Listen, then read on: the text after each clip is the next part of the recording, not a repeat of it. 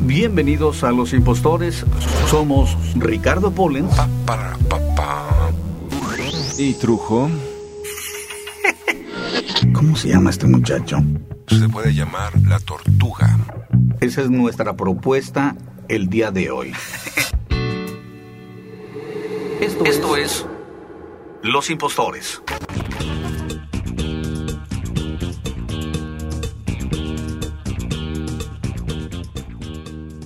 Vi...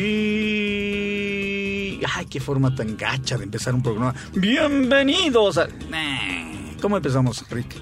¿Cómo empezamos? Digo, porque es el primer programa de eh, del 2011. Entonces, ¿cómo empezar un programa que no suene como Bienvenidos al primer programa? Algo así, como que, a ver tú. Hagamos una cuenta regresiva, a ver. 10, No, pero 10. 9, ¿Desde el 10? 8. No, Una, una cuenta regresiva que valga la pena, como las de VH1, desde el 100. ¿Tú quieres que nos sigan oyendo cuando vayamos en el 38, 37, 5,544? 36? Va, die- Entonces hacemos 10. A ver, Pero bueno, ¿qué significa si ya estamos en el 2011? es que No, vamos, no es a, como 10, 9, 8. ¡Feliz año nuevo, ¿no? Vamos a fingir que esta cabina es una máquina del tiempo en la cual nos regresamos a el Eh, último eso- 10 segundos Eso de... parece programa de Mario Filio. ¿Quién es Mario Filio? El que hace los podcasts estos de y ahora con la máquina del tiempo vamos a cuando quién sabe qué sucedía pero entonces va a decir nah me están chingando las ideas Marito un saludo ahí donde estés no vamos a usar esta idea de Ricardo Pollens que aunque era original pues parece pirata no esa no perdón la de máquina del tiempo es de Mario Filio No compre pirata entonces. no compren pirata Entonces nos metemos en el túnel del tiempo. Oh, ch- Para que no se parezca a la de máquina del tiempo. Exacto. Tenemos aquí un invitado, o sea, tenemos invitado y todavía no entramos al programa. Este, pero a ver, para que nos ayude Israel, que nos ayude con una idea de cómo empezar originalmente, cómo empezar bien un programa que intentamos, que no se parezca a los demás, este, para Año Nuevo, el primer, el primer programa del Año Nuevo. Obviamente le estás preguntando a un Grinch. Ah, tú eres Grinch. Arrancar un programa de Año Nuevo. Con un Grinch. Es original. Arrancar un programa de Año Nuevo Con el Grinch. con el Grinch. Yo comenzaría contando de Bueno, depende. 5 sí. millones 850 mil. ¿Pa' A cero. atrás? Sí, a ver cuándo llegamos. Bueno, Sí. tú cuenta y nosotros hacemos el programa. Supongo que Bueno. si es Israel y no el Estado de Israel, donde tampoco hay Navidad, se compara un poco, ¿no? no Tal vez por eso no te gusta la Navidad. Podría ser. Prefieres el Hanukkah porque te dan regalos durante ocho noches. Claro. Mira, un zapato. Mira, otro zapato. Mira, te tenemos un regalo, un palestino.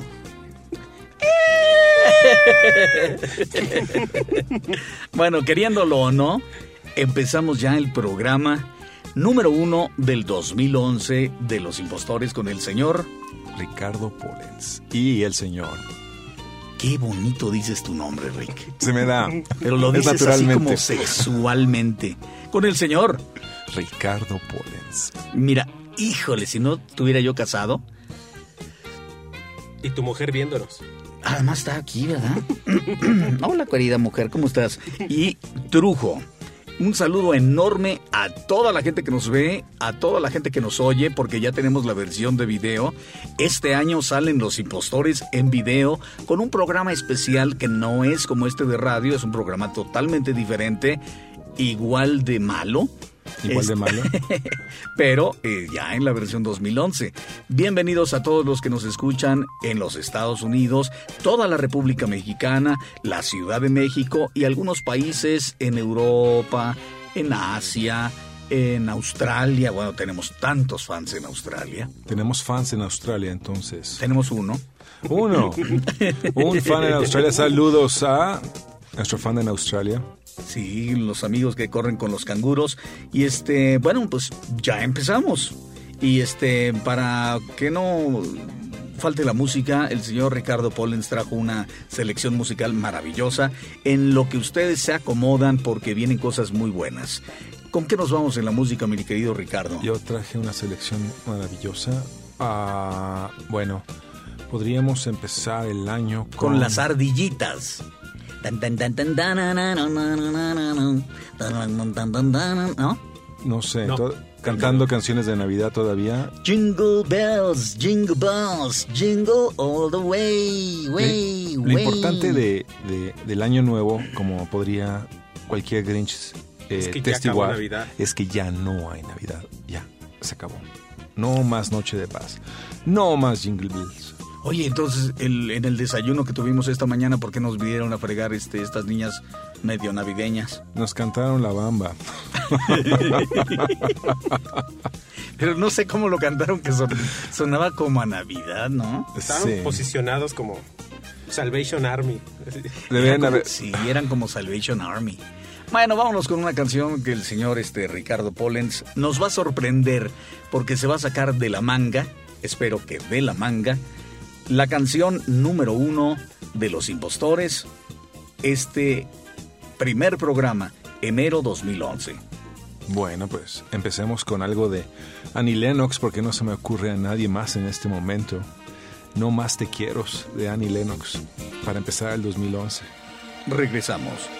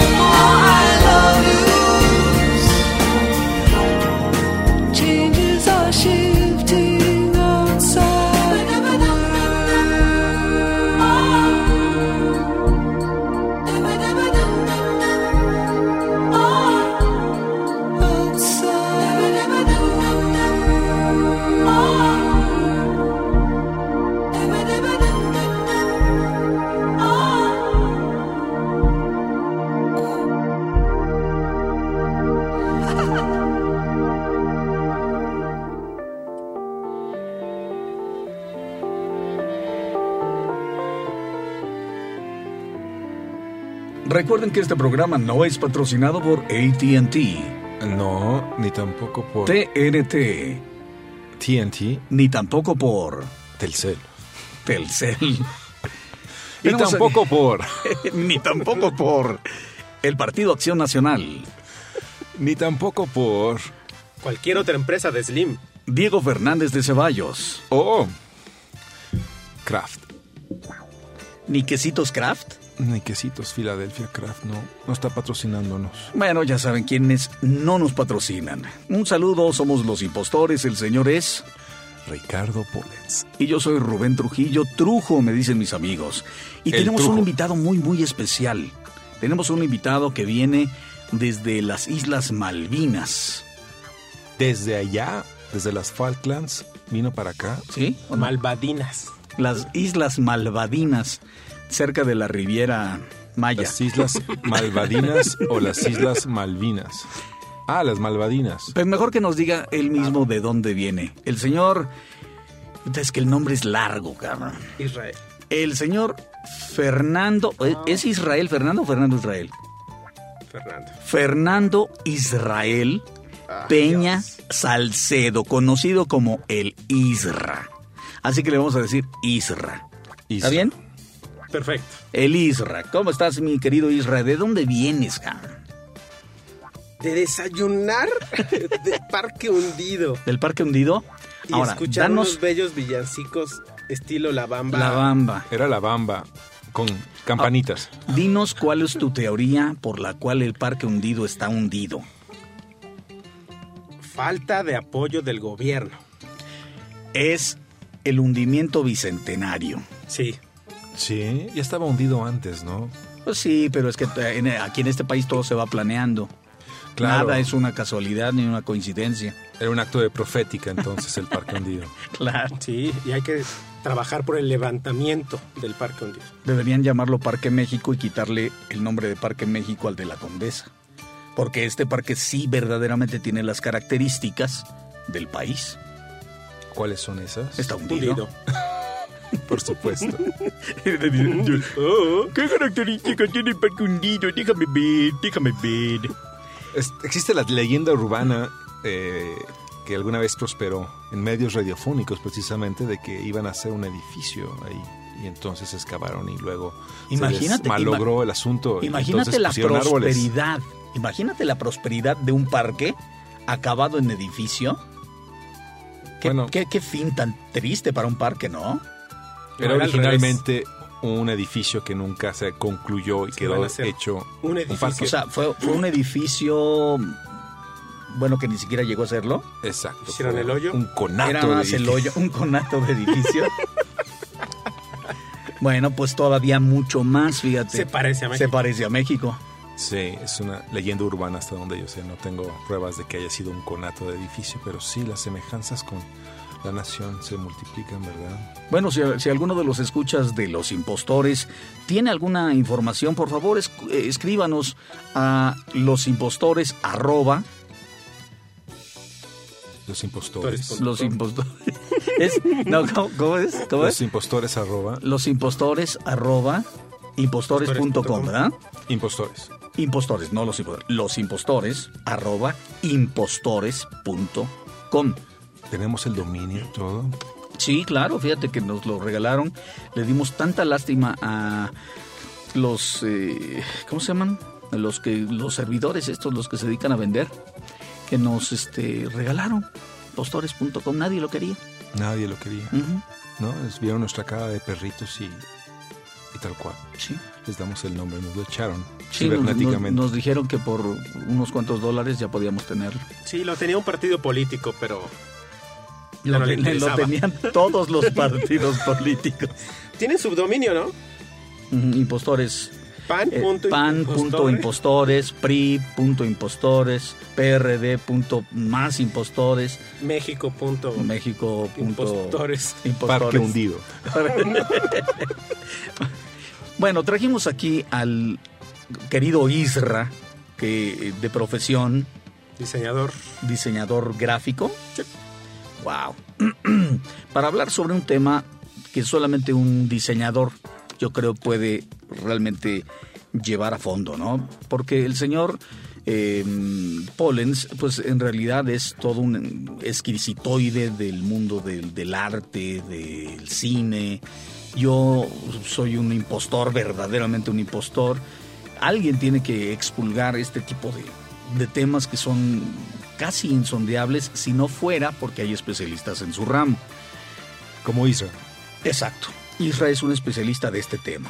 El tema de hoy que nos han escrito mucho es sobre el club o los clubes de Toby. El club de Toby o los clubes de Toby. ¿A qué me refiero con esto, mi querido Rick? ¿Qué es un club de Toby?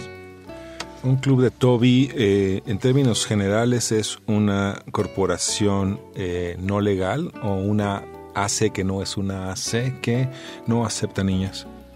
¿Que no acepta qué? ¿Niñas? Es inspirado en el club de Toby que s- transcurría en El- la historieta La Pequeña Lulú, De la donde Pequeña Toby y sus amigos se subían a su club de Toby y no dejaban que las niñas entraran al club. Bueno, entonces tenemos a Isra y que nos va a explicar por qué es bueno o cuál es el fundamento de tener un club de Toby donde las mujeres no tienen acceso. ¿Por qué eso es bueno? No sé si sea bueno justificándolo como... ¿Es acaso que las Es mujeres echan lugar. todo a perder?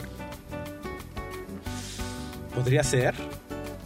Sea, justo acabábamos de hablar eso. O sea, estábamos hablando de el comportamiento del hombre con otros hombres. En el momento en el que llevas a tu pareja, dejas de comportarte como eres. Y comienzas a ser eh,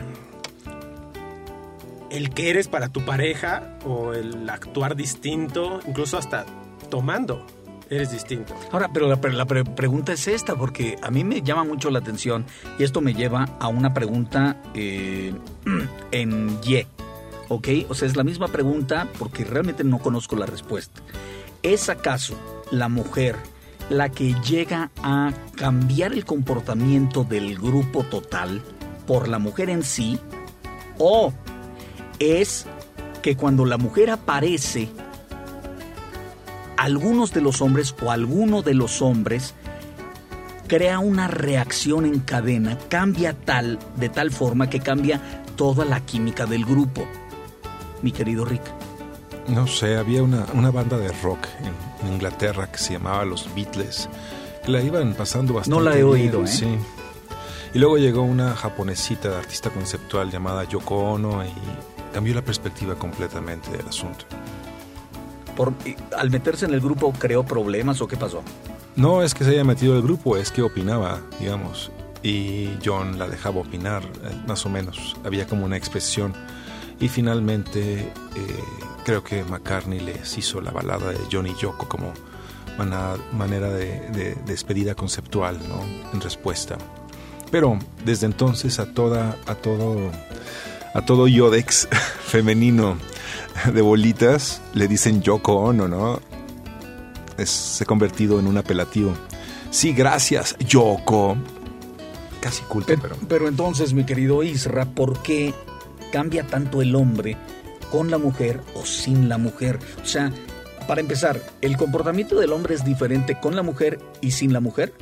Sí, totalmente. Yo creo que esto está hablándolo en términos psicológicos. Sale el, una cantidad de distintos yoes, el yo protector, el yo alfa macho. Entonces, uno tiene que sacar el otro yo con una mujer presente. Yo puedo ser yo solo, yo amigos, yo familia, pero el yo alfa macho, el yo protector y n cantidad más de, de otros yoes salen con una mujer cerca. Pero además, además no es cualquier mujer, porque vamos a decir, estás en un grupo de hombres, de, cuates, de amigos, eh, como quieras decirlo, y de pronto aparecen dos muchachas muy guapas, y bueno, apa- aparece en el grupo la característica perro, se convierte en una jauría. Y no estaban tan lejos los chavos ahí platicando y echando su descuaje de serlo.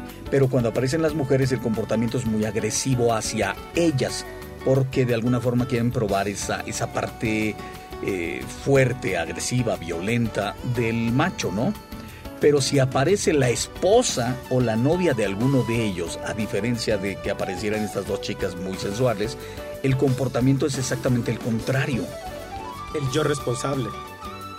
El yo que tiene que quedar bien con la esposa para que me deje seguir siendo su amigo. El Porque yo la mujer elige los, que los se hace güey. El yo que se hace güey, Ajá. eh, psicológicamente así debería Es el- existir, es ¿verdad? el Es algo término. así como, ah, no, yo no soy así. Bueno, sí soy, pero haz como que sí no soy y voy a decir, amigos, cuates, ya, pórtense bien que estamos enfrente de una dama. ¿Qué les pasa? Parece que son animales. Fíjate que yo recuerdo cuando estaba de gira hace, hace unos años, estaba de gira teatral y en esta gira, pues bueno, es muy común que dos o tres personas compartamos habitación. Y yo recuerdo a un compañero que era verdaderamente un mujeriego. Era mujeriego por naturaleza. Y un tipo grandotote, con la voz así. Y siempre se comportaba bastante homogéneo, uniforme, ¿no? No, cambiaba su comportamiento demasiado. Salvo cuando hablaba por teléfono a larga distancia con su mujer, su pareja. Entonces, sí, sí, todo. Y empezaba a hablar y, hola, hola corazoncito, hola. Y, hablaba así que decías, ¿qué te pasa? Como aniñado, como, ay, chimamomo, ay, te mando un bechito, me, me, me". Pero además escondido, no quería que los demás escucharan. Era muy, muy, muy chistoso. El cambio era de 360 grados. Eh, y a mí me daba mucha risa porque esto no solamente lo vi ahí, lo he visto repetido muchas veces, pero con el hombre. La mujer, creo que la mujer no tiene este tipo de disfraces necesariamente. La mujer moderna sí, ¿eh? Porque hay una mujer actual que se quiere hacer pasar por fuerte, muy agresiva, violenta, muy, muy macha, muy masculina. Y al tratar de ser masculina se vuelve falsa como los hombres, se vuelve dos caras, cosa que la mujer anterior no necesariamente tenía. Eso creo, por lo menos, eso creo. Pero mientras regresamos para saber si las mujeres también tienen dos caras o no tienen dos caras, si los hombres somos o no somos, vámonos con un corte musical del maestro Pollens, un corte que nos hable de los hombres, de las mujeres, de las caras. ¿Qué nos traes? No sé, pienso en, ya que tengo que pelotear así de esa manera, eh, una canción de Queen podría ser adecuada. Sí, cómo Una no. canción de Queen. Femenina, masculina, Absolutamente. máscaras. Vestida. ¿Cómo, ¿Cuál es esta canción de Queen en la que salen disfrazados de, de, eh, que, hacen el quehacer, que están, salen trasvestidos? Pues siempre salen transvestidos. Pero sí, ya Nada- recuerdo ese, nada más el videoclip este sí. del, del quehacer, ¿verdad? Exacto. I wanna break free se llama. Esa. eh. Es, esta canción de Queen se llama I want to break free. Ay, qué buena memoria tienes, qué bárbaro. Sí, ¿verdad? Todo está planeado. Todo está mi, planeado mi mnemotecnia es, es- es absoluta, digamos, es hegeliana en ese sentido. Y tenemos el- a un angelito así eh, eh, en, en el hombro, con cara de Carlos Matamoros, que nos ayuda a recordar. Sí, pensé que ibas a decir un angelito con cara de Freddie Mercury aspirando. No, no, no. Freddie Mercury era un gran cantante, un gran músico, pero vestido de mujer y con bigote se veía horrible. Y con alas de angelito. y alas. Alas Qué de horror. angelito. Nos vamos con Queen, I Want to Break Free. Esto es Los Impostores, el señor es. Ricardo Pollens. Yo soy Trujo con el gran invitado Isra. Regresamos.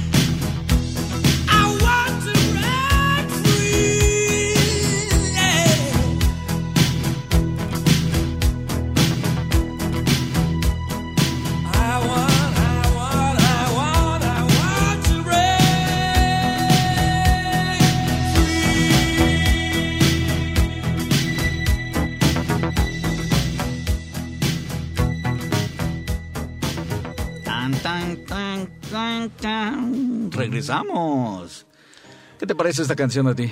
¿Qué me parece esta canción? Es verdaderamente mala, es mala. Cuando salió la canción era como para decir qué tan bajo pueden haber caído los de Queen.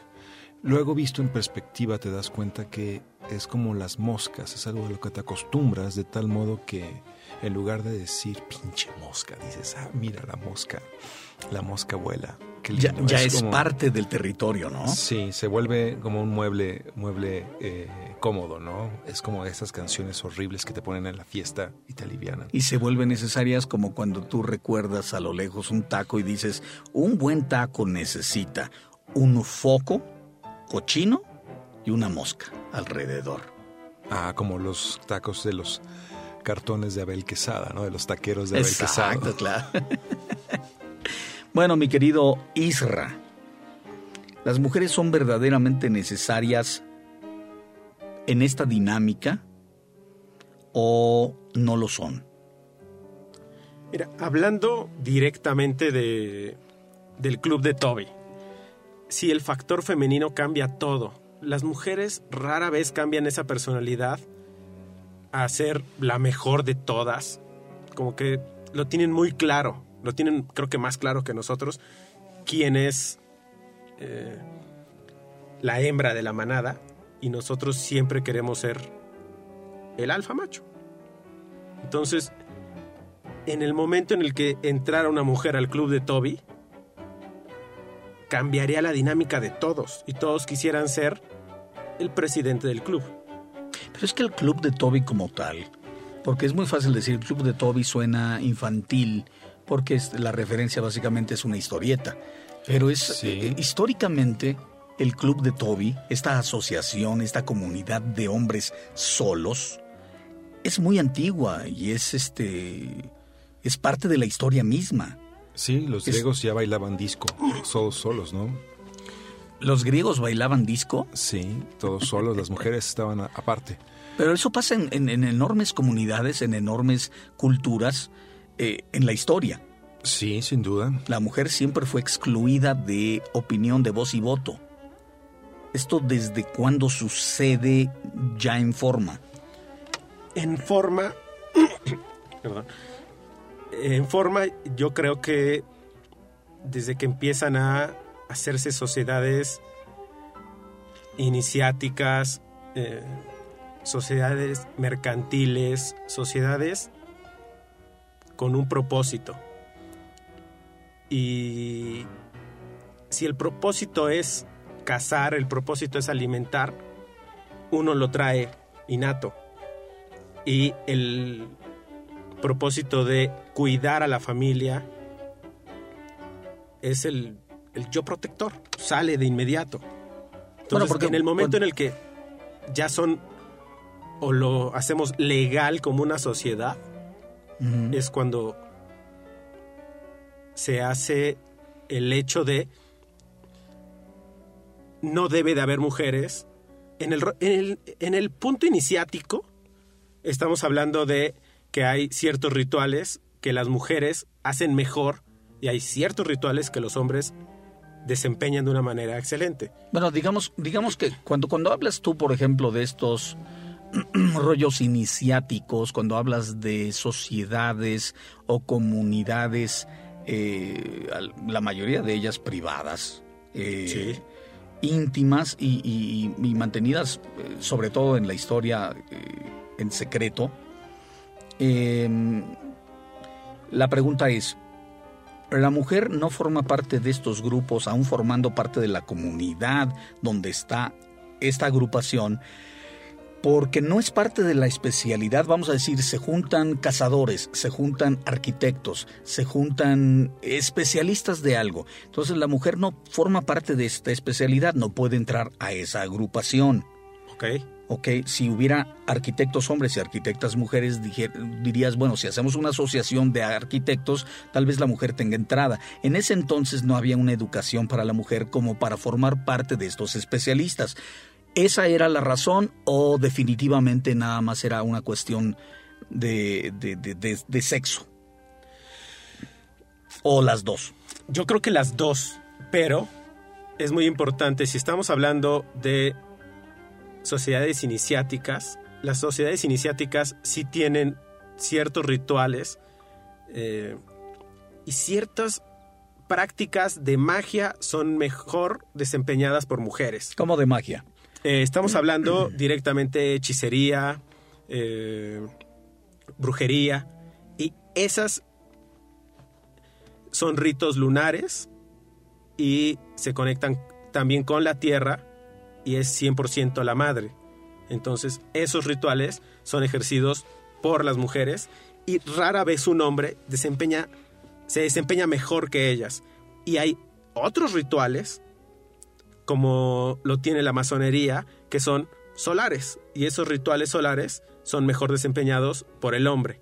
O sea, lo que estás diciendo es, ok, desde el principio hay comunidades de especialistas en los que sí, los hombres no dan acceso a las mujeres, pero al mismo tiempo hay comunidades de especialidad de las mujeres, donde usualmente las mujeres son las que se desempeñan y son las que eh, deciden si el hombre entra o no. Sí, claro. Ok, o sea, entonces ha habido de un lado y del otro. Sí, tanto hay un club de Toby como está el club de Lulú. Ok. Pintan su raya. Igual. O sea, desde un principio se ha pintado la raya. Sí. Bueno, porque Sí. se, se habla como... de- Bueno, es- generalmente cuando se- sacrificaban a una doncella, sí dejaban entrar al club de Toby a una chava, ¿no? sí, pero así como dejaban entrar, pues sí dejan entrar también este... Pero ya no sale. Lo que se van a comer, ¿no? no creo que haya sido así como muy, muy este... Una, un- una decisión de la princesa o de la doncella. No, supongo que no, pero era como su día de debutante. Pero hablando del Debut club y de Toby, digamos, Debut y despedida. hablando de, de, de club de Toby y, y se presenta uno de ellos con una con su, mujer- con, su, con su mujer, con su novia, eso hace que ese club de Toby se transforme eh, de ser un club de Toby donde había chelas, había fútbol y había eh, botanas en una cena de matrimonios. Pues sí, bueno, dando, dando por hecho que ellos todos tengan parejas. Pero es muy, es muy diferente hacer una reunión de matrimonios de principio, hacer una reunión de club de Toby donde de pronto entra una mujer y todos cambian. Y no sé si te has fijado que todos empiezan a cuidar, no decir una vulgaridad, no decir una mala palabra, o se les sale una mala palabra, ay, perdone señora, este, ay, no, no hay ningún problema, digan las cosas. Y dices tú, pues, ¿cuándo van a decir si no dice nadie? Si se la pasan hablando de la vieja de tal y de... Y llega la señora y, y todos muy calladitos, muy muy este, Bien cuidadosos, muy elegantes. que Muy dices propios. Sí, muy mentirosos. ¿No? Sociedad de exalumnos del CUM.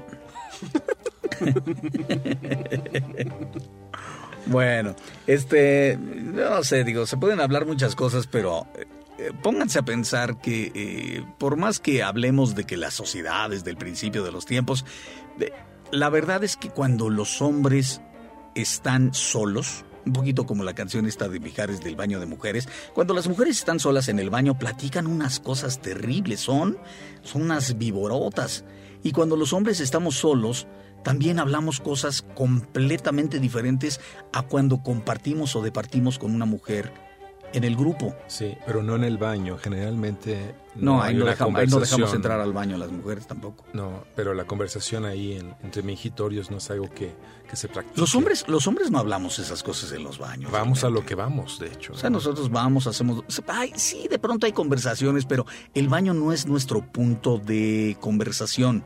No, no En el caso es. de las mujeres, porque las mujeres muchas veces van a los baños y se retocan el maquillaje, cosas de... Entonces hay un punto de reunión. Hay suficiente tiempo. Hay tiempo, sí, pues, y uno sabe que cuando las mujeres van al baño y además van juntas, van a platicar, van a decirse, a veces van a llorar. Los hombres no hacemos eso. Ay, manito, ven- vente, manito, vamos al baño a platicar. Vente, Ricardo, acompáñame al baño. Dicen, voy. Bueno, eso depende de, de- de nuestras inclinaciones, digamos, ¿no? ¿Qué? ¿Tú para dónde te inclinas? Ah, hacia acá. Hacia allá. Hacia acá y hacia allá. Nunca para atrás. No, No. creo que no. Bueno, en fin. Tenemos un tema que me está carcomiendo el alma. Y lo vamos a tocar ahorita de regreso. Nos vamos a vamos a este un corte musical momentáneo. Otra canción. Es el tema de la película de ¿qué es esa que tanto te gusta del Kung Fu Panda? Ah, sí. Oh, Kung Fu Fighting. El Kung Fu Fighting le gusta. Kung Fu Fighting. Pararam, pararam, pararam. Buena música, buen tema, muy, muy simpático. Porque viene Kung Fu Panda 2. Viene la secuela. ¿De qué tratará? Ahorita lo escuchamos al señor Ricardo Pollens, que es el cinéfilo y sinómano de, de este grupo. Somos los impostores. Nos va a decir cosas del Kung Fu Panda y de la versión mexicana que ya se está planeando en producciones Simpleza. Regresamos.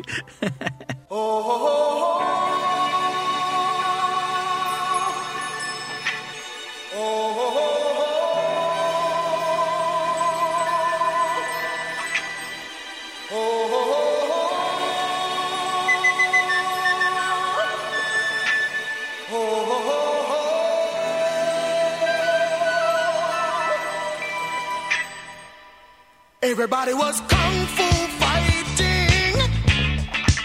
Those kids were fast as lightning. In fact, it was a little bit frightening. But they fought with expert timing.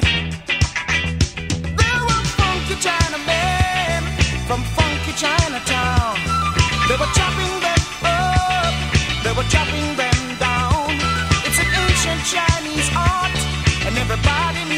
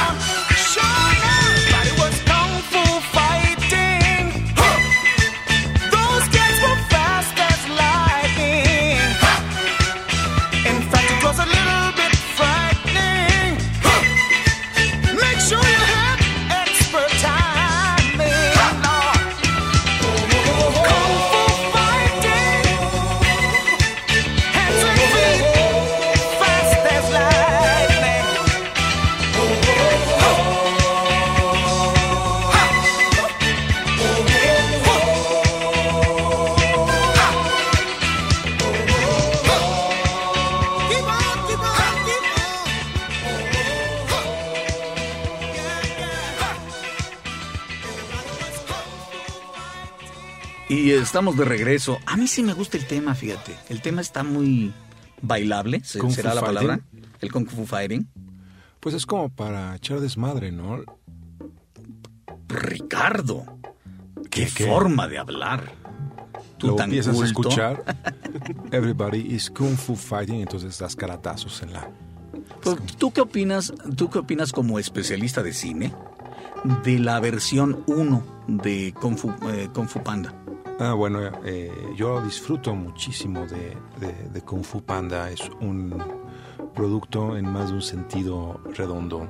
Eh, el personaje de Jack Black, el hecho de que eh, sea llamado ser convertido el panda con sobrepeso en el guerrero de Kung Fu para habla y propone al respecto de cuál es el lugar de cada una de las personas, eh, quién está llamado, quién no y por supuesto siempre está la línea de que si te lo propones lo alcanzas, ¿no? Sobre todo si está anunciado desde el principio que te toca a ti ser el, el guerrero del Kung Fu como le tocó al Kung Fu Panda y no al León.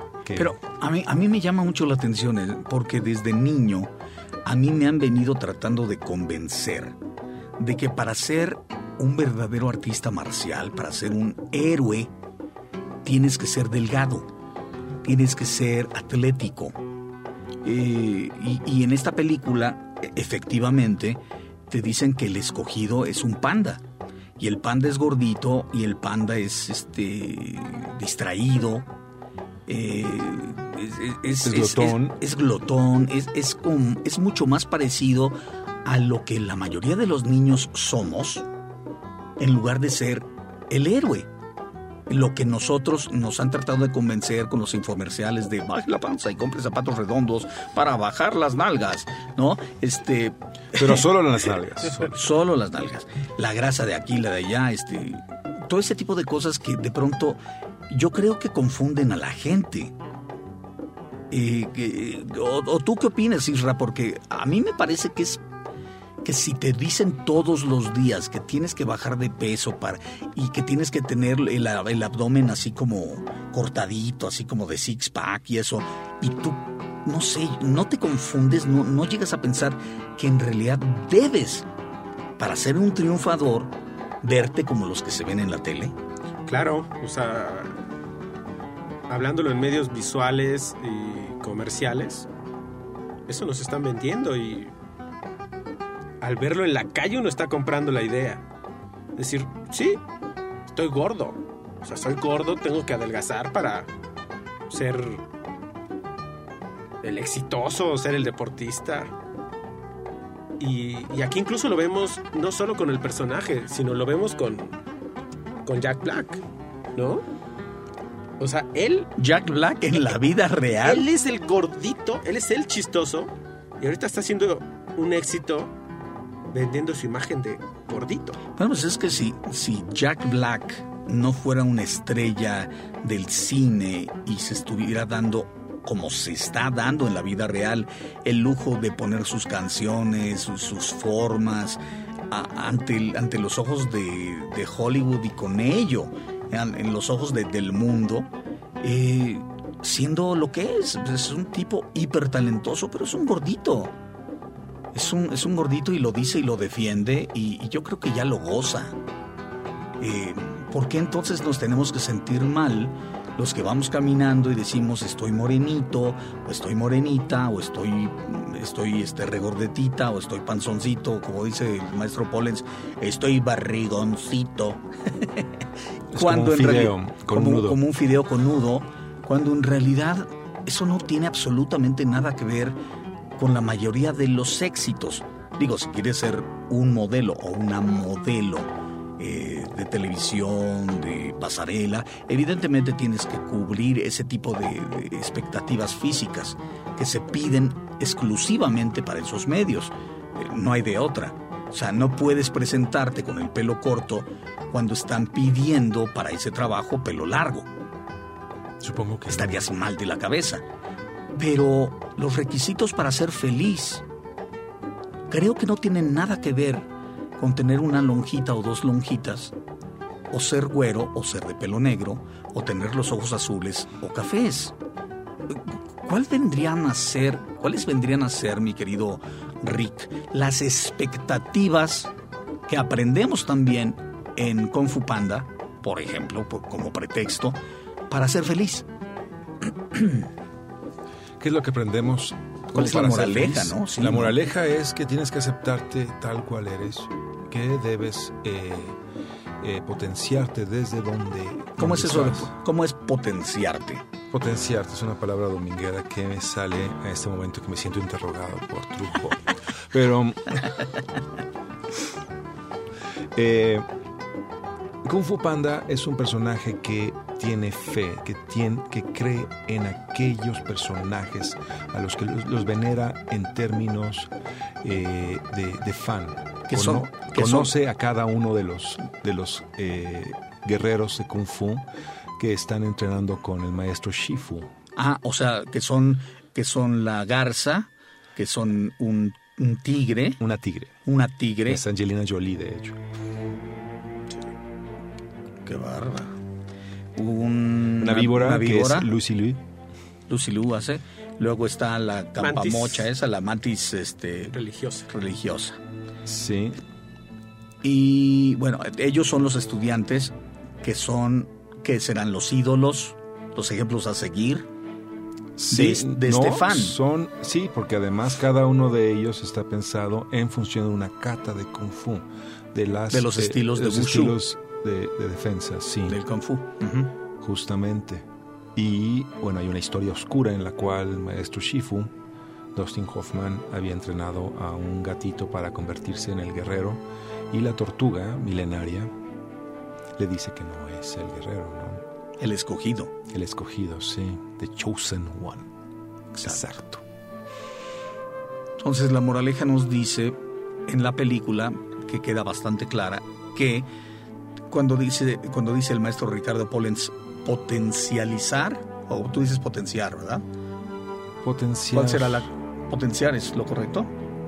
Yo, yo supongo que la luz hace la norma en ese sentido. Puede uno usar una palabra o la otra. Se puso de moda potenciar. Ok, Potenciar. Entonces, ah, cuando ah, hablamos de esto, es potenciar quiere decir primero conocerte y aceptarte. Sí. Y una vez que te has conocido y aceptado como eres, sacarle el máximo provecho a tus características para Ajá. bien tuyo, para tu provecho. Eso es potenciar, darle, darle una... ¿Qué? Y de tu comunidad, ahí no debemos olvidar que él es el, eh, el guerrero escogido que debe de pelearse contra el rival, ¿no? Y el maestro Shifu, por supuesto, como ve que, por lo, eh, que eh, cuando hay comida de por medio, se le olvida que tiene sobrepeso y se vuelve especialmente ágil, digamos. Con tal de comerse el- Ajá. las cosas. Usa O sea, la comida que para... el, el shifu, que es una palabra china para eh, decir el iluminado, es un maestro iluminado, eh, aprovecha o digamos que aprende a conocer a este alumno eh, para realmente poderle sacar provecho a las cosas que, para poder enseñarle cosa que en un principio de la película se niega y se rehúsa a hacer porque no lo quiere aceptar como el elegido, que le dice la tortuga, ¿no? Sí, Entonces el maestro mismo se niega a reconocer la capacidad y, eh, potencial de este alumno, que es, que es lo que el alumno mismo tenía, ¿no? Esa, esa, esa negación este, con la que vivimos yo creo que todas las personas, todos vivimos en un momento dado u otro, eh, negación. Un, un- ¿Qué será? Una fase, como puede ser la vida completa, negándote a ti mismo la posibilidad de ser feliz por ser como eres. Siempre tratamos de ser como el de enfrente, siempre tratamos de ser como los ídolos que nos ponen en televisión, siempre tratamos de ser la gente de cine, nos vestimos como ellos, tratamos de peinarnos como ellos, tratamos de maquillarnos como ellos, tratamos de trabajar como ellos trabajan, sin darle lugar a la posibilidad de que siendo como somos nosotros, solo como somos nosotros, pudiéramos lograr la felicidad. la felicidad como impostores. ¿Qué tienes Porque eso somos. Todo iba tan bien. Pero yo creo que ser impostores tiene parte del juego. Por supuesto. Porque tarde o temprano dices, mira, créeme o no, no me importa. Soy un impostor. Si quieres creer lo que estoy diciendo, perfecto. Si no, mira, con que yo me crea, basta. Mientras yo me la crea o me crea. Las dos. Ujú. Te crees mucho. Yo me creo mucho, por ejemplo. ¿Tú, tú te crees mucho? No, No, nunca. no, casi es el más sencillito del grupo. Por Is- eso me dicen Isra, ese- el sencillito. Isra se cree mucho. Sí, es arrogante. Sí. Sí, sí, sí, sí. sí. Y Hace- por eso empezamos con lo del club del Toby. Con esa cara de mátalas callando, pero no, es un arrogante absoluto, sí. Pero ahora, nuevamente, nos han programado para sentirnos mal por ser arrogantes. Sí. ¿Es malo ser arrogante? No. Cuando ellos. Mientras creo no que- yo creo que mientras no te metas con los demás, mientras no faltes el respeto a los demás, no tiene nada de malo sentir que lo que tú haces y lo que eres es muy chido. Eso es ser arrogante de alguna forma. No, eso es decir hay que ser, hay que ser, hay que ser eh, honestos con uno mismo, hay que ser sinceros. No hay que mentirse al respecto de nuestros alcances. No hace daño un poquito de Mira, arrogancia. mientras tengas, mientras tengas muy claro que no eres perfecto y que estás repleto de vicios y estás repleto de mm, defectos, no tiene nada de malo hacer caso y aplaudir un momento a las cosas que tienes muy buenas. Que es, que es un poco lo que nos dice esta película. Sacar provecho y hacer gala de aquello que verdaderamente te sirve para ser una mejor persona y con eso poder mejorarte y mejorar incluso a los que te rodean. Sí, en ese sentido, darle una perspectiva distinta a tu entorno. Bueno, Por tal, este tipo de películas son buenas. Y se está diciendo ahí en el medio un rumor de que Producciones Simpleza, eh, no sé quién sea el dueño de Producciones Simpleza, de hecho el nombre es bastante simplón y simple, pero Producciones Simpleza está trabajando ya en la elaboración de una versión mexicana de Kung Fu Panda o algo así, que se llama, no, pues, que no es del Kung Fu Panda, es más del Karate del Kid, Karate ¿no? Kid, ¿no? Que se llama, ¿qué? El, el chico, El chico cara. chico caratazo. Chico caratazo, sí. ¿Por Estamos- qué? ¿Por qué hacemos eso en México? Me pregunto yo. Sale Harry Potter y yo conocí a la hija del productor de Harry Potter. Dices, ¿por qué hacen eso en México? Pero bueno, no se vayan, no se vayan. Regresamos con eh, Producciones Simpleza y Chico Caratazo. Solo en cines. Vamos con este corte musical sorprendente y regresamos. Somos los impostores del Señor es Ricardo Polens. Y yo soy Trujo. Y ya saben que los queremos un montón. Isra, deja ahí. Déjese ahí. Regresamos.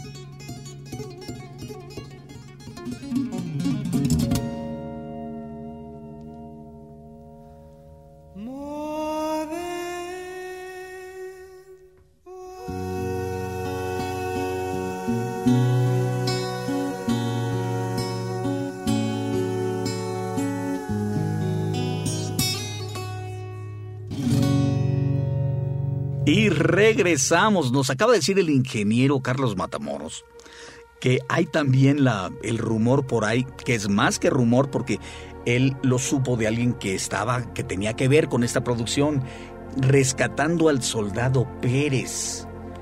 Con ¿Qué todo es el gerundio, Dios mío. Sí, sí, sí, o sea, esto, digo, para quien no lo sabe, tiene que ver con eh, Saving Private Ryan, que es una película que ya tiene, ¿qué? Unos 10 años, Un poco más. un poco más, que eh, donde estaba y tuvo que ver ya en la producción eh, este actor, el actor principal de la película, ¿cómo se llama? El actor principal de la película es Tom, Hanks. Tom Hanks. Este, que era Saving Private Ryan, y se trataba de que a su regimiento particularmente lo mandaban a buscar a, al último de tres hermanos, que es Ryan, sí, eh, al último de tres hermanos, porque eh, se pusieron en un acto de bondad a buscar a las... eh, se le notifica a las madres de los soldados fallecidos o de las esposas fallecidas, se les notifica con una carta, una carta que es muy famosa porque llega un coche particular, color negro, del, eh, ejército de los Estados Unidos, llega a las casas de, estas, de estos familiares portando una carta donde se le notifica al familiar, madre, padre, quien sea, Sí. de este soldado el fallecimiento del soldado. Y esto es famoso en un país de guerra, como es Estados Unidos. En eso, eh, dice la anécdota de la película, que la- de las encargadas de estas cartas, que se, se encargan de escribirlas, redactarlas y mandarlas, una mujer que estaba en, en este, en este equipo de trabajo nota una coincidencia de nombres y de apellidos. Y empieza a buscar un poco más sobre ello y se da cuenta que son tres hermanos, ¿sí? Y que a una madre se le acaban de, se, acaban de hacer unas cartas eh, de la notificación de la muerte de dos de ellos, dos hermanos. Empiezan a buscar más eh, por orden de uno de los jefes de piso y se dan cuenta que son tres hermanos dos de ellos fallecidos ya con carta redactada para la mamá. Dan una orden y se van con el jefe, el mero mero, y él, por orden del, del jefe de, de todo ese staff, dice hay que rescatar como una obra de buena fe del ejército norteamericano, hay que rescatar por los sentimientos y la tranquilidad de esta madre al hijo que todavía no fallece. Entonces mandan al regimiento de Tom Hanks a buscar a este soldado, a rescatarlo para entregarle las dos cartas de fallecimiento, pero un hijo vivo todavía.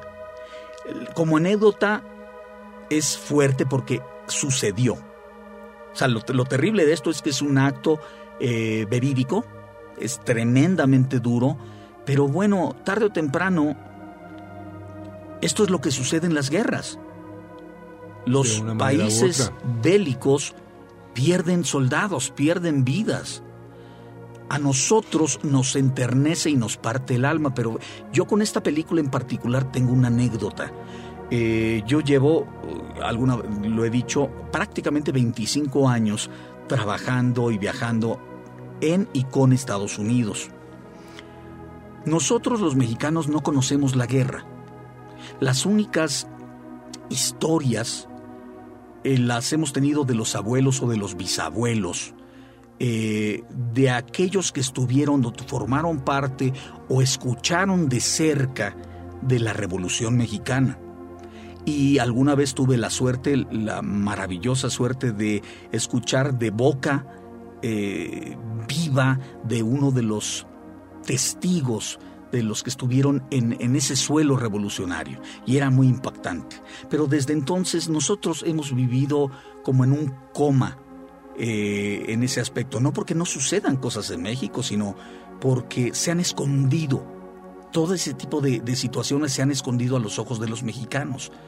Todas las guerrillas, todo el narcotráfico, siempre ha estado detrás de, de es que, ¿cómo decirlo? Sucede, pero nos ponen un velo para que no lo veamos. Y hasta apenas hace muy pocos años empezó a salir a la, a la, voz pública cuando el subcomandante Marcos, todo ese tipo, empezó a salir a los medios y, y fue imposible ya pararlo. Algo uh -huh. que sucedió durante todo ese tiempo.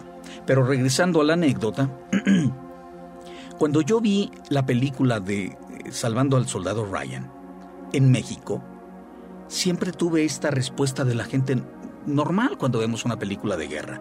Eh, te estremeces ante, sobre la primera escena, por ejemplo, la primera escena de esa película en particular, ganó premios de fotografía porque es una, es una escena muy cruda, muy ruda, muy cruel, y yo no me di cuenta qué tan real era hasta que no la vi en Estados Unidos. Yo por mis horarios tengo la posibilidad de ver una película desde la primera función muy temprano o muy tarde. Esa vez fui a verla temprano, eran las 11 de la mañana aproximadamente y nada más estábamos una persona y yo. El cine para los dos. Y empezó la película. Y lo que me llamó la atención es que la persona que estaba a mi derecha, no sé, unas ocho butacas, empezó a llorar, empezó a sufrir de una forma que yo decía, ¿qué le pasa, no? De pronto recordé que estaba yo en Estados Unidos. Y en Estados Unidos, las personas que sufren así, o son familiares de alguien que fue a la guerra y murió, no necesariamente esa guerra, cualquier guerra, eh, o estuvieron ellos mismos en la guerra. Y esa escena era tan real, a mis ojos que no tengo experiencia en guerra, que yo me imagino que le trajo recuerdos a él, pero su llanto era tan doloroso que me lastimaba. Y me di cuenta que el contexto es tan importante para las cosas. Cuando tú ves algo, tú puedes no darle la importancia que le está dando la persona a tu derecha o a tu izquierda, porque las historias de vida de la gente, las historias del que está viendo, comprendiendo y digiriendo esas historias, lo cambia todo, lo cambia por completo.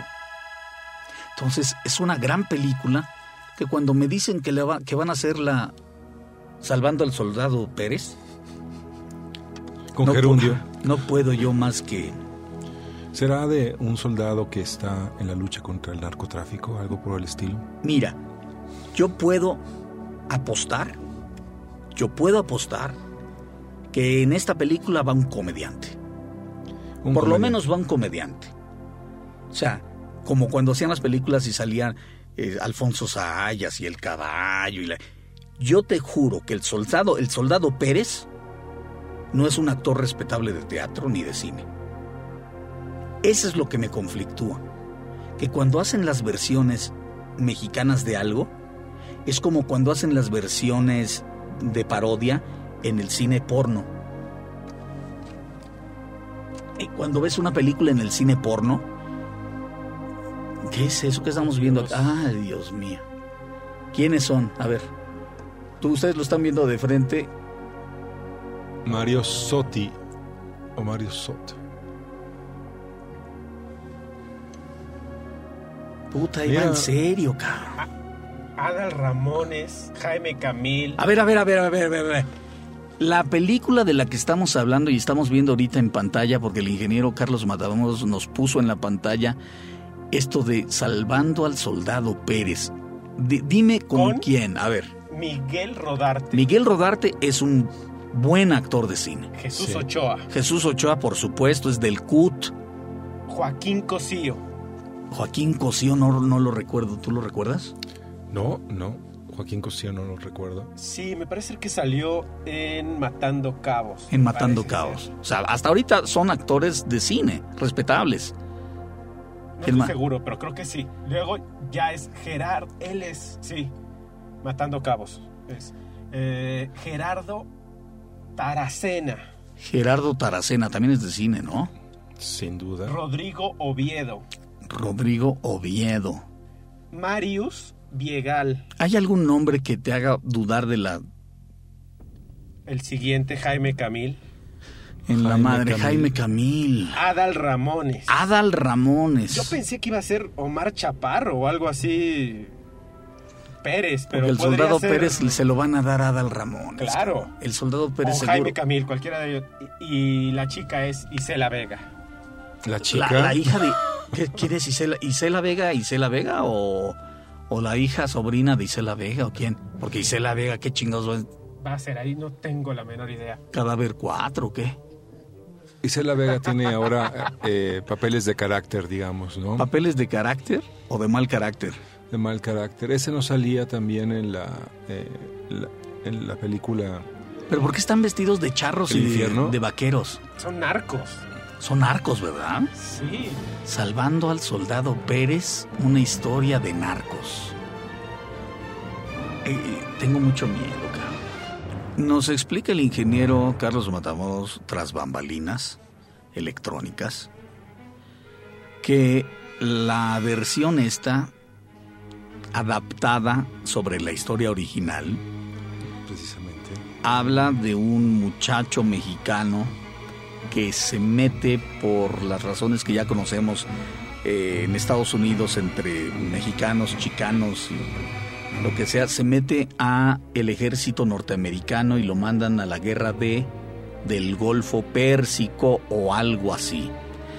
Y la mamá, preocupadísima, tiene hijos, familiares, sobrinos, que esto también es muy común en el norte y en el, noroeste de, la, de, de México, tiene familia con nexos en el narco. Entonces le pide al hermano del soldado Pérez, le pide que vaya a rescatarlo. Así pues, se arma como en la película del soldado Ryan, un regimiento, pero en este caso es de narcos, que van a salvar al soldado Pérez. ¿Qué opinas, mi querido Ricardo Pollens? Yo veo que hay una premisa muy interesante en todo ello. Por supuesto, es casi una es una, es un- no casi, es una película de Mexican Exploitation, así como hay Black Exploitation y, y, y otras, otros géneros de cine de vindicación cultural. Aquí podemos ver que eh, la cultura mexicana, aún en sus aspectos más oscuros o más eh, evidenciados, o de ma- mayor triunfalismo que, que no es la política, o la industria, sino es el narcotráfico o la industria del narcotráfico o la política del narcotráfico, viene a convertirse en una forma potenciadora eh, de identificación cultural.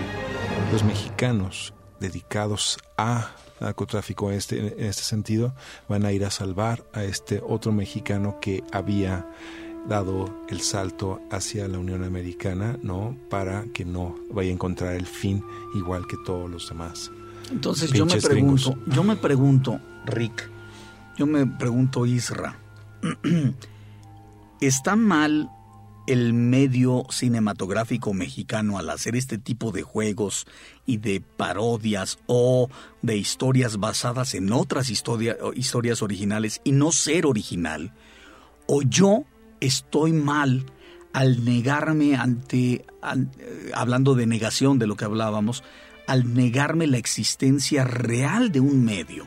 que se que por ejemplo durante muchos años sobrevivió de historias del narco y que ahora no solamente son las historias del narco, sino que son historias basadas en otras historias originales y yo me estoy negando ante la existencia de un sistema completamente respetable como es esto.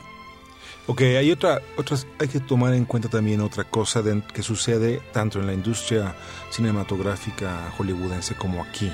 Ante una, ante una eh, película probada eh, de manera satisfactoria, se intenta imitar de una manera u otra el éxito de esa película. Pero eh, eso, eso yo lo acepto, por ejemplo, en el lo que tú estás diciendo es perfectamente entendible. Con el- Tom Cruise lo hizo con Vanilla Sky. Hay una película norteamericana, hay una película española de Amenábar, Alejandro Ajá, Amenábar, sí, que se llama. Abre los ojos. A él le gusta, le maravilla la película, el tipo va con Amenábar, se la compra. Le compra la película y hace la versión paso por paso, palabra por palabra, la versión en inglés. Incluso utiliza a Penélope Cruz en el mismo personaje que Penélope Cruz hace en la de Amenábar y hace Vanilla Sky. En ese caso yo digo, ok, le gusta la película y la repite. La repite y hace su propia versión basada, pero trabaja con, con- con el autor para lograrla. Aquí yo no veo el intento en ningún momento de, esto, de estos productores de hablar con los creadores de Saving Private Ryan. No veo estos cabrones tratando de platicar con Spielberg y decirle, señor, queremos hacer una versión mexicana de su película. Decir, vamos a inventar al soldado Ryan. Este es el soldado Pérez, güey.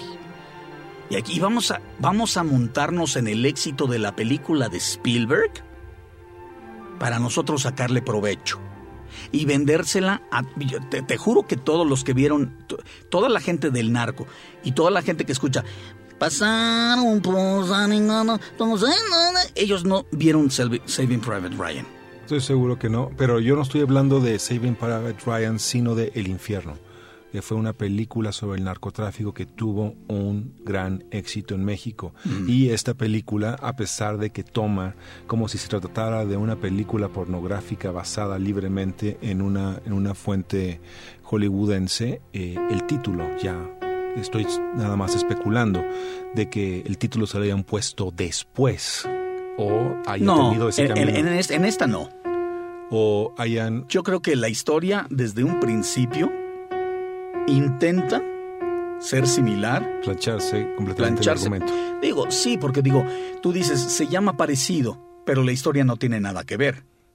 La historia es exactamente la misma, nada más que metieron al narco. Exacto. Pero tiene que, tiene que ver Eh, con. Eso es lo que me, eso es lo que me molesta, porque si, si la película no se llamara así y fuera una historia de un chavo que tiene familia en México y tiene nexos con el narcotráfico, como yo conozco a mucha gente. Yo trabajando del otro lado conozco gente que, que, que inclu- Mira, yo tengo un gran amigo que su primo está metido en el narco. Y de haber sido la oveja negra de la familia, es uno de los más respetados ahora en, en una, eh, no quiero decir de dónde, pero en una parte del, eh, noroeste de México es una parte, es uno de los hijos más respetados, de los miembros de la familia más respetados, porque con el dinero que gana del narco menudeo que él practica en California, le manda dinero a toda la familia y a la mamá, y ya construyeron y tienen una tiendita, y entonces es el hijo querido que a todos, a todos consiente con la lana y se vuelven héroes. Es un chavo que metió a su propio hijo a los 16 años al, negocio y a los dos los entambaron. Yo no puedo entender, yo no puedo entender porque no es parte de mi cultura, no es parte de- de cómo yo crecí. ¿Cómo puede ser respetable que yo meta a mi hijo al negocio del narco y lo metan a la cárcel y no pase nada y yo siga siendo respetado en mi familia? En el caso de ellos así es porque ellos crecieron ahí. Crecieron en una tierra donde está lleno de narcos. Y los narcos llegaron a mejorar esas tierras. Si la historia, si la película se llamara eh, Amapola, como sea, Sería en Colombia. eh, el sol- un soldado, que se llamara un soldado, Ajá. Y es la historia de un chavo que este porque ha vivido y por lo que quieras y le dieron la, nacionalidad o se ofrece a entrar al- con los gringos ahí ah, ah, de soldado. Y le dicen ok te vamos a dar los papeles si te vienes aquí de soldado como pasa y como ha pasado durante muchos muchos años. Este y que la mamá esté preocupada y que los narcos yo te digo es una historia como de vaqueros pero está chida. Pero montarse montarse en otra película para llamar la atención, a mí me parece poco ético. Se me hace barato. Bueno, es barato. Más que poco A mí se me hace muy barato. Yo no hablaría de moralidad, sino de, de, de- de calidad de promociones. Es barato, es, es fácil. Es, Lo que pasa es que te digo que es poco ético y se me hace eh, inmoral dentro de eh, esa línea de juego porque es como... Es, es tratar de agarrarte de la fama de otros. Y eso ya es, ya es gacho, sobre todo que me- los primeros nombres que tú me dijiste que, que- que leyeron del- de la gente que trabajó en la película es gente muy respetable del cine. sí, Es gente que, por ejemplo, Jesús Ochoa ha hecho cine, puta, todo el cine que quieras.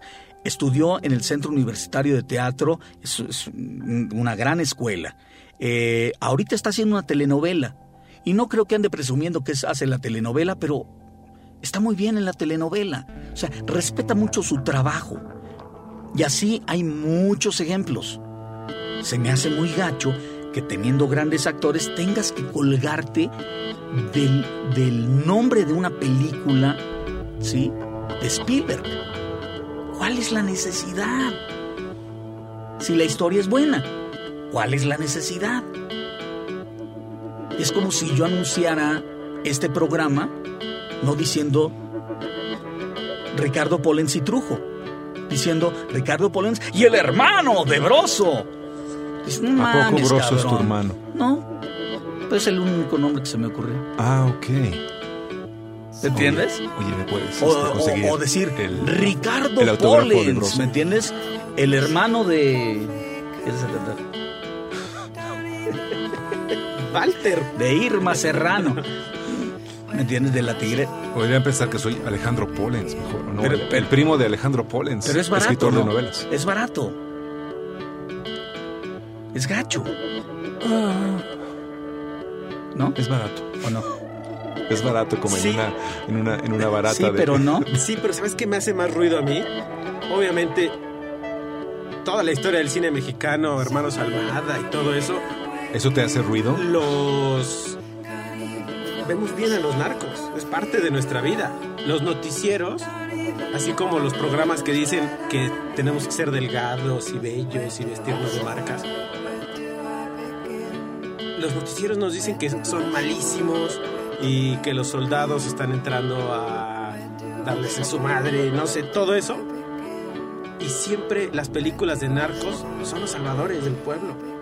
Pues mira, Y es nuestra realidad. pues mira, mira, lo que pasa es que es, ese ya es harina de otro costal, Más bien. que es una plática muy larga y retorcida.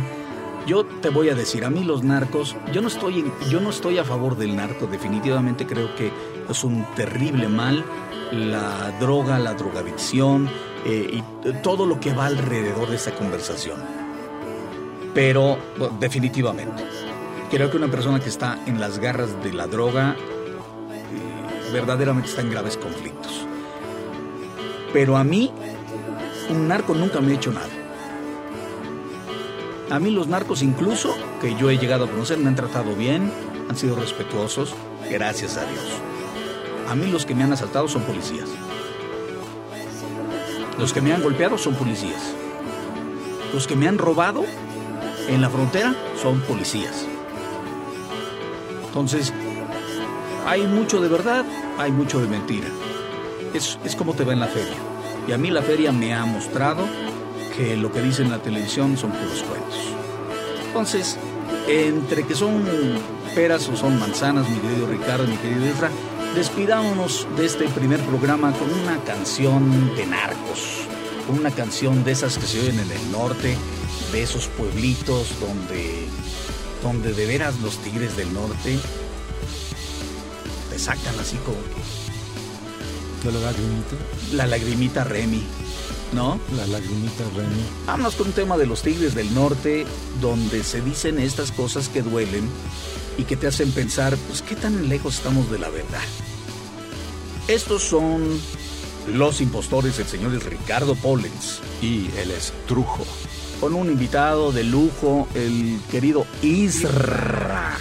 ¿Cómo era que era su nombre completo? No, no, no, no, no. Fernando Israel, Peña Salcedo y más cosas, como no, sí, sí. Bueno, él. El Irra. Él es Isra. Gracias al ingeniero Carlos Matamoros Gómez, que Gracias. sin él se oiría todo esto como... Puros ruiditos. Nos vemos, nos escuchamos, cuando nos veamos y nos escuchemos. Ahí donde nos veamos, ahí nos saludamos. Gracias. Nos oímos la próxima. Parece Canal 5. Con los síntomas de... En fin, va. Ah. Gracias, bye. Bye.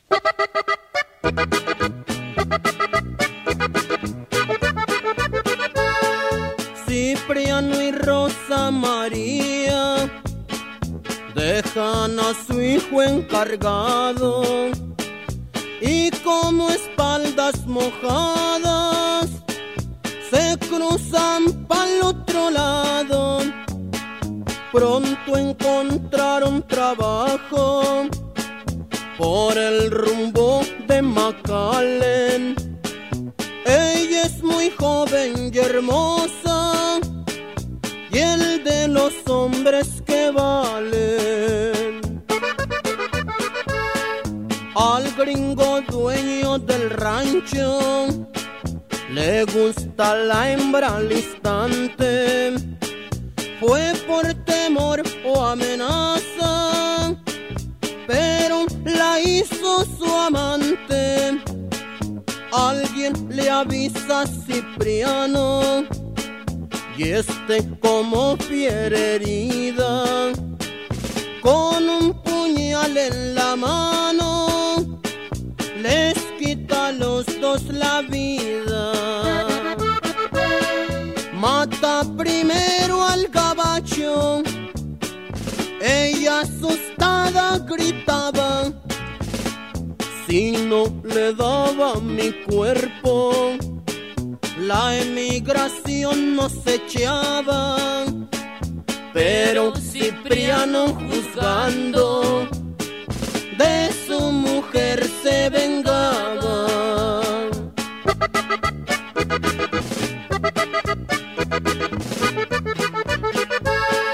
Estuvo 20 años preso, hoy al cruzar la frontera, en el lado mexicano, un hombre joven lo espera.